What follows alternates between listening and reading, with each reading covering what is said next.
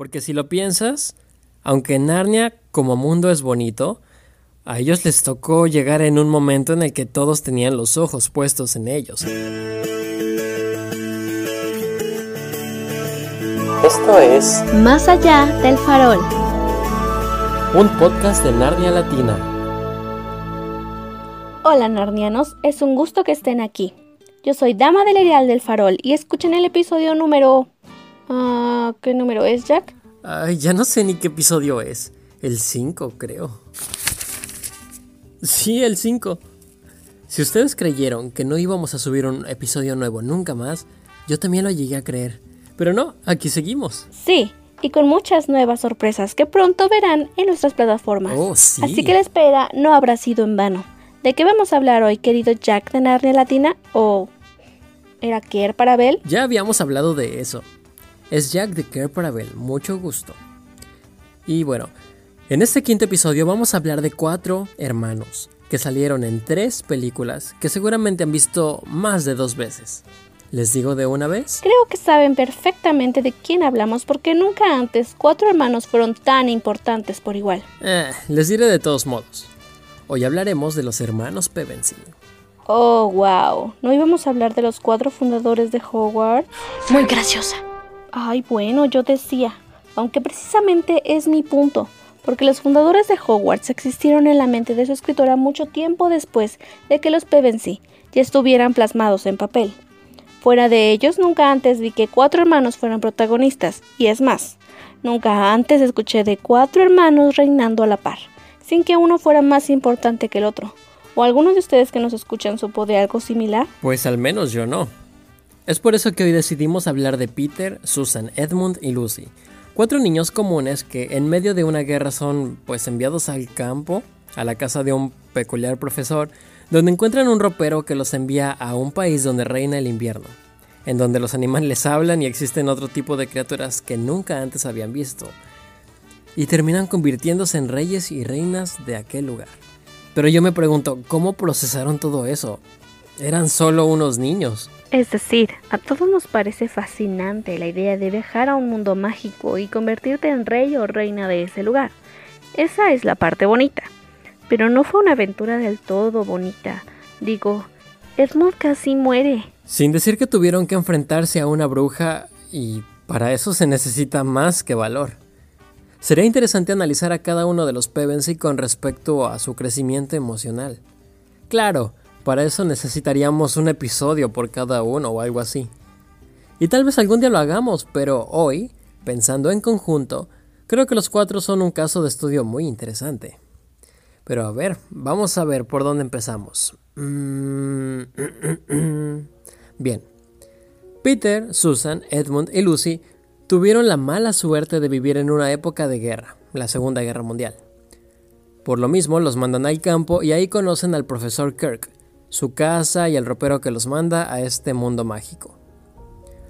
Los chicos de alguna forma tuvieron que ser no solo víctimas, sino partícipes de otra batalla, bueno, más bien de otra guerra.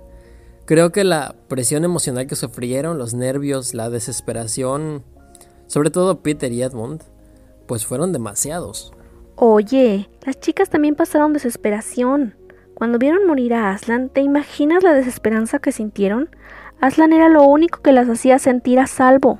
Tienes razón, y es justo lo que estoy diciendo, porque si lo piensas, aunque Narnia como mundo es bonito, a ellos les tocó llegar en un momento en el que todos tenían los ojos puestos en ellos, ya sea para secuestrarlos y entregarlos, matarlos o arrodillarse ante ellos. En el león, la bruja y el armario se la pasan corriendo, huyendo de lobos, brujas y árboles que escuchan. Luego llegan con el que los va a ayudar y éste les informa que tienen que librar una guerra. Y bueno, yo siendo Peter diría, ok, una guerra, qué horrible, pero bueno, Aslan estará aquí para encabezarla. Y ¡oh sorpresa! Aslan desaparece una noche antes y resulta que la bruja lo mató. Entonces, piensa en el terror continuo que sintió el pobre de que en cualquier momento hubiera una emboscada, el miedo de no considerarte lo suficientemente capaz. No sé. Yo creo que en algún momento Peter miró a todo el mundo luchando alrededor de él y dijo ¿Cómo llegué hasta aquí? ¿Cómo pasó? ¿Por qué? Creo que sí fue mucho psicológicamente para ellos, y me imagino que Peter al amanecer y darse cuenta que no estaba Aslan y que tenía que hacerlo todo solo se aterró, pero debió reflexionar. Mm, tenía que hacerse cargo, ser de ver a su nombre, aunque no fuera más que un jovencito que no fue a la guerra en su país, pero que ahora no tenía de otra. Debía salvar a su familia y, y ayudar a este país mágico. Y ¿Te imaginas a Edmund traicionar a sus hermanos, ser engañado, secuestrado y estar en peligro de muerte? ¿Cómo debió ser entender todo eso y luego tomar el valor de enfrentar a la bruja que quiere tu cuello? Exacto. Pero bueno, ah, pasa lo horrible, lo feo y finalmente ya, los coronan. La gente diría que convertirse en rey es pues algo grandioso, ¿no? Tienes lujos, vives en un castillo, todo el mundo está a tu disposición, hasta ahí todo bien. Pero también tienes que resolver problemas, hacer tratados, relaciones públicas. Y no estamos hablando de que tienes que resolver problemas escolares, estamos hablando de cuestiones sociales, problemas nacionales, si lo quieres ver así. Yo me he preguntado lo mismo, porque siempre lo pintaron todo muy color de rosa. Claro, y por eso, por mucho que te digan, mm, pues no creo que no hayan metido la pata en más de una ocasión. Exacto. Alguien debió orientarlos y supongo que el proceso de convertirse en reyes tardó incluso años, porque cuando Shasta los conoce en Tashban, ya son unos señoritos educados que, como dice el niño, a ver, muy raro y con modales, nada que ver con su educación en Finchley. No somos héroes, señor. Somos de Finchley. Otra cosa que me pregunto es, si Louis se detuvo a pensar en cómo sería realmente un reino de cuatro hermanos. Siempre me he preguntado cómo le hacían para tomar decisiones. Bueno, en general toda la vida me he preguntado muchas cosas con respecto a los Pevensie, porque te deja mucho de qué pensar a pesar de que son los personajes que más salen en la saga. Fíjate que también he fantaseado mucho con ello, pero creo que cada quien tuvo labores específicas. La crónica número 3 nos da un vistazo corto de cómo pudo ser esta Narnia de la era dorada de los Pevensey. Algo que muchas veces me pasaba es que me tomaba muy en serio la idea y era así como de, a ver, ¿cómo le hacían para que cuatro personas con personalidades totalmente diferentes, bueno, muy distintas al menos, lograran congeniar entre sí y dirigir juntos un país? Pero, pues al final supongo que incluso podría resultar una buena idea. Además de que si Aslan los escogió a ellos, hermanos, pues fue porque ellos iban a funcionar. Creo que hay una especie de balance. El que sean todos diferentes, creo que era justo para eso. En la película de León, la bruja y el ropero, por ejemplo, se ve claramente como aunque Susan parecía aburrida al inicio de la aventura, tenía razón y era sensato cuando dijo que iban a otra guerra a ponerse en peligro. Después de todo, Edmond sí resulta herido y creo que entiendes por qué las voces de los cuatro tienen peso. Sí, totalmente de acuerdo. Cada uno opinaba, pues diferente, pero siempre para el bien de los cuatro. Así debió de haber sido, al menos. Pero ¿te has puesto a pensar cómo lo hacían exactamente? bueno, en mis ideas muy fantasiosas, siempre pensé que la que estaría a cargo de lo que se hacía en el castillo, llámese reuniones, banquetes, justas o la limpieza del mismo incluso, era Susan. ¿Susan? ¿Por qué ella? Por su carácter. Ella era la reina. Y lo menciona además Edmond en El caballo y el muchacho cuando invitan al Tarkan a Care para Belle y Susan lo atiende. O sea que Susan era la mandona. Mm, podría ser. Mira qué coincidencia. Que tú y ella se parezcan tanto. Oye, claro que no. Bueno, tal vez. Mm, a veces nada más. Pero, por otro lado, me parece que Edmond se encarga de todo lo militar, como la mano del rey, la que dice que procede y que no, y los planes estratégicos, así como monetarios, tú entiendes, cosas de reinos. Sí me doy una idea, aunque Lewis me dijo que esas cosas resultarían muy aburridas para mí porque, pues, soy un niño. ¿Cuál niño, Jack? Ya eres un señorito de 25 años justo a la edad a la que se supone ya debería saber pagar impuestos. A la que se supone, pero no lo sé y no lo sabía tampoco cuando leí los libros. Entonces sí era un niño y sí sigo siendo niño. Ah, al menos por dentro. Entiendo el punto. No aburrir a los niños con temas de adultos. por eso no lo menciona tanto, pero sí es posible imaginarlo. Por otro lado, volviendo al tema de lo que harían los Pevensey como reyes, me parece que Lucy es la cara amable del monarca. Sí, siento que la reina Lucy era la reina más accesible para acercarse a la corona narniana. Y no solo porque fuera la más joven, sino porque es la más amable y la más noble de los cuatro. No por algo es la favorita de muchos narnianos, además. Y sabes, no me resulta difícil imaginarla entre los árboles, saludando a todas las driades con los animalitos haciéndole reverencia y... Ahora que lo pienso, parece que estoy describiendo a una princesa Disney. Lucy podría cumplir sin problemas un papel de princesa Disney. Gracias. y es exacto lo que dices. Ella es la que está en contacto con su pueblo, la gobernante noble que le importa el bienestar y la imagino yendo de aquí para allá, verificando que todos estuvieran felices. Y luego me imagino a todos en una junta semanal, comunicándole a Peter lo acontecido, y a él dando la respuesta final de si se hace o no se hace como un... Peter, ¿me das permiso de hacer una velada con faunos? ¿Tú crees que se pidan permiso? ¿O más bien se avisan? Porque bueno, es que es ahí donde empieza lo complicado. Supongo que Aslan les tuvo que dar muchas indicaciones de cómo gobernar un país entero y de, pues, cómo se iban a organizar.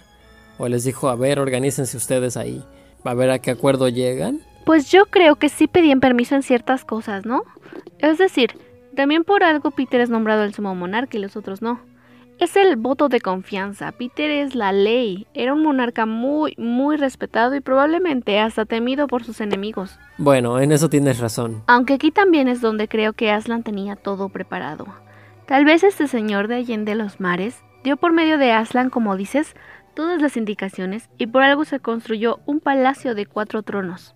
Sí, es como decías en el episodio anterior, de que todo está más que planeado. Y estoy segura porque de nuevo aparece este número 4 que, como dijiste tú también anteriormente, es muy simbólico en Narnia y representa la fortaleza, la solidez, lealtad y estabilidad, algo que dieron los Pevensey en su reino y de ahí el nombre de la Era Dorada, porque fue la mejor época que se recuerda en Narnia. Y siguiendo con la teoría de que todo estaba planeado, la salida de ellos de Narnia también debió de estarlo pero, ¿qué impacto tuvo tanto en los narnianos como en ellos? ¿De verdad nadie les dijo nada? ¡Qué terrible debió de ser! ¿Habrá ido Aslan a decirles todo estaba planeado y está bien? Sinceramente, no lo creo. No, las historias dicen que todo fue un caos. Creo que tú y yo sabemos bien la desesperación que provocó en Narnia. Es un tema muy sensible para mí y es más oscuro aún. Pero realmente cuando desaparecieron los Pevensey, creo que en Narnia todo se apagó. Sin duda fue algo espantoso. Al principio se pudo haber creído que era una especie de juego. Los reyes de Narnia, tan joviales como buenos gobernantes, podrían haber decidido perderse unos cuantos días sin avisarle a nadie. A fin de cuentas se sabía que tardarían varios días en regresar a Kerr, tras querer ir a cazar el ciervo blanco sin alguna especie de séquito o pequeño ejército, no sé, alguien que les cubriera las espaldas.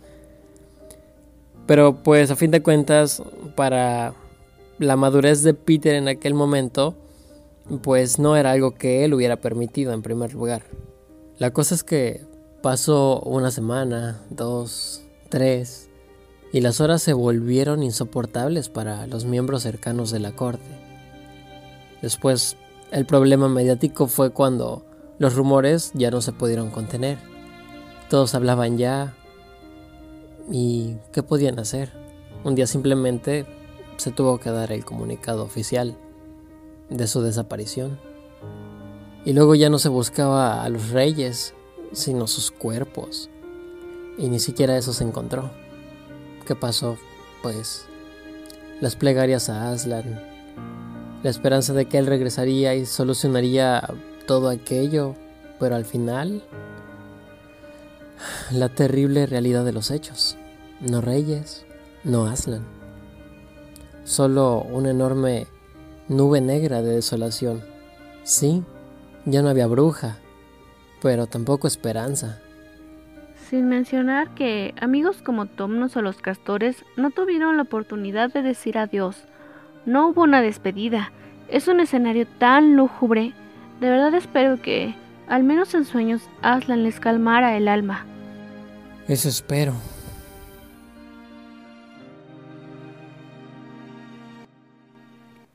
Y, volviendo ahora con los Pevensey, ¿cómo se sentirá volver a ser niño? Y volver a crecer. Para el momento antes de desaparecer de Narnia, ya habían pasado toda esa etapa de la adolescencia. Imagínate volver a ser un adolescente y... espera. Mm, bueno, no te voy a preguntar tu edad porque en mi educación me han enseñado que no debo preguntarle su edad nunca a una dama. Y menos a una dama del Erial del Farol, pero... Bueno, imagina que un día, por azares del destino, cruzas una puerta que hace mucho no cruzabas y vuelves a tener 13 años. O no sé qué edad tenías cuando salió León la Bruja y el Ropero hace 15 años.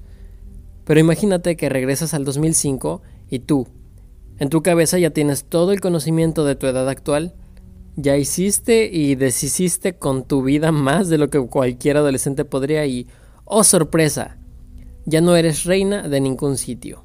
De hecho, estás huyendo de la guerra y no tienes ni voz ni voto en tu propio mundo porque solo eres una niña. Pero eso sí me pasó, Jack.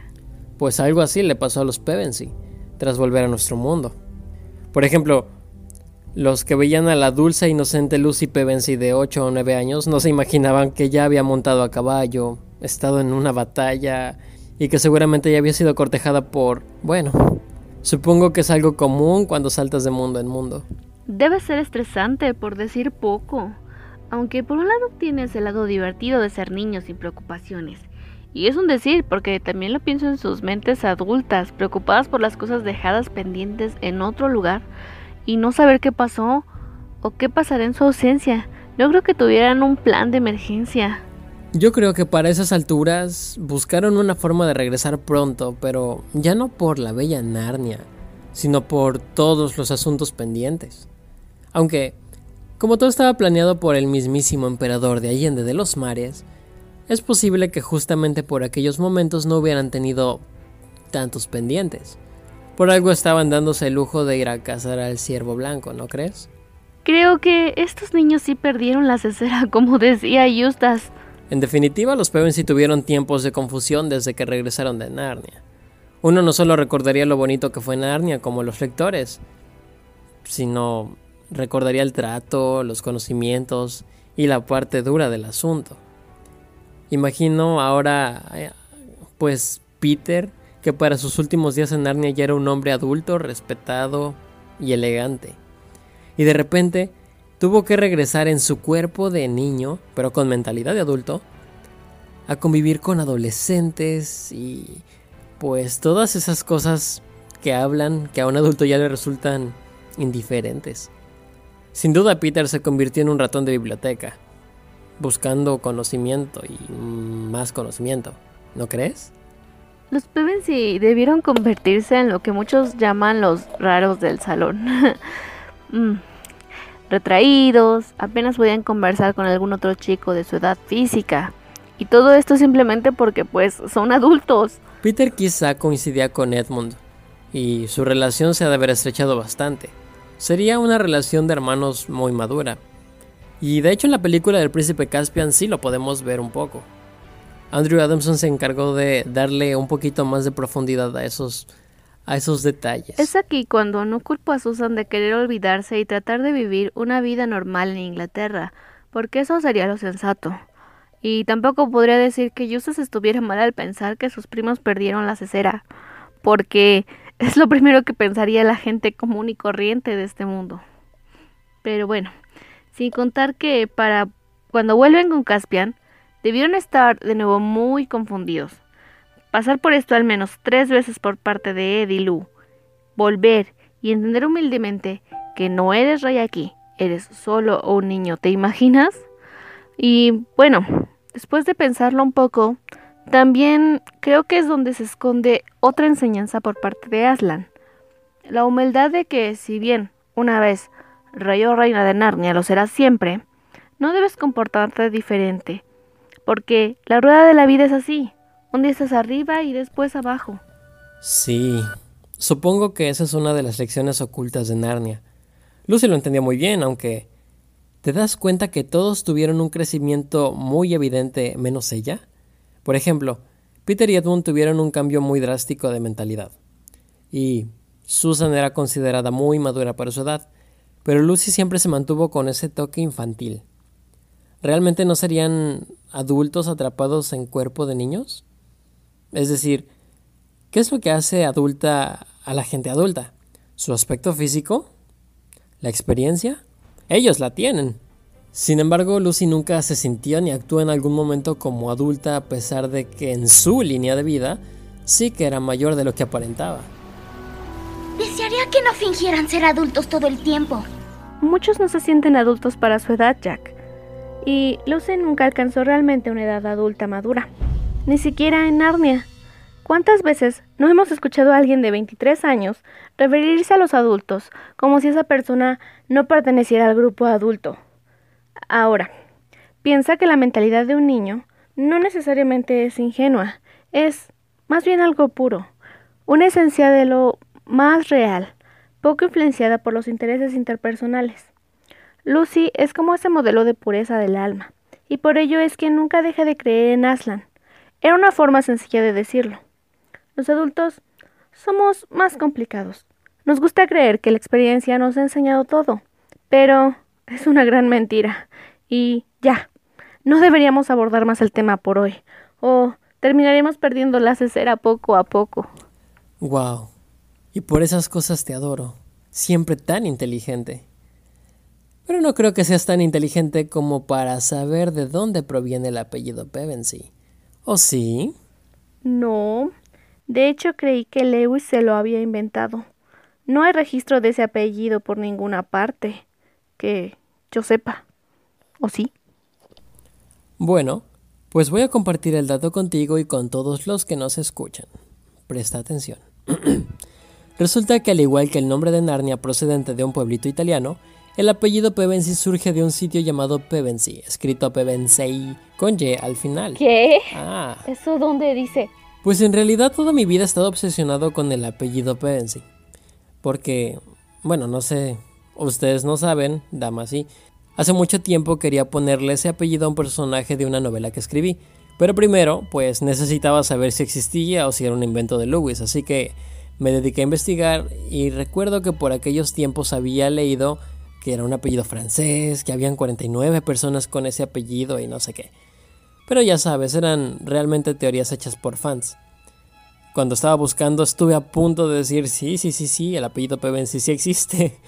Pero mm, cuando busqué, o más bien cuando encontré una lista de personas supuestamente apellidadas Pevensey, había una que se llamaba Sandra Pevensey. Y tenía foto. ¿Y sabes quién era la de la foto? Era Sandra Bullock. Entonces, pues obviamente ella no es Pevensey, así que, pues ya, con el tiempo y la edad, y para este podcast, hice mucho research. Y resulta que el único registro histórico real de Pevensey es esta villa que se encuentra en el oriente de Sussex, en Inglaterra. Y tiene sentido que Lewis haya tomado ese nombre. El sitio es un lugar histórico importante del sur de Inglaterra y hasta tiene un castillo y toda la cosa. De hecho, lo pueden buscar en internet. Es el castillo de Pevensey. Casi Pevensey con Y. Bueno, algún día quiero ir a Sussex o a cualquier otro lugar en Inglaterra, definitivamente. ¿Y tú sabes con qué nombre se escribió originalmente el primer borrador de León, la Bruja y el Ropero para los Pevensey? Oh, voy a sonar extremadamente presumido, pero sí. Originalmente iban a llamarse Anne, Martin, Rose y Peter. Sí, Peter ese sí se quedó. Y tenían pues otro orden de edades y así, pero tú sabes, al final uno cambia muchas cosas y quedó como lo conocemos. Bueno, la elección de nombres al final resulta, aunque al principio Edmund me pareció un nombre muy fuerte para un niño. Eh, luego entendí por qué lo tenía, pero bien, creo que todos amamos el resultado final, ¿no? Como dijimos, los cuatro reyes de Narnia se merecen un capítulo cada uno. Pero por ahora se nos ha terminado el tiempo. Ha sido un gusto compartir este podcast contigo, mi querido amigo. Te extrañaba mucho. Ah, yo te extrañaba a ti. Les doy las gracias por haber estado con nosotros una vez más y espero puedan escucharnos en la próxima ocasión. Yo soy Jack de Care Parabel. Y yo, Emily, la dama del Erial del Fraul. Nos escuchamos pronto y recuerden... Una vez rey o reina de Narnia, serás rey o reina siempre.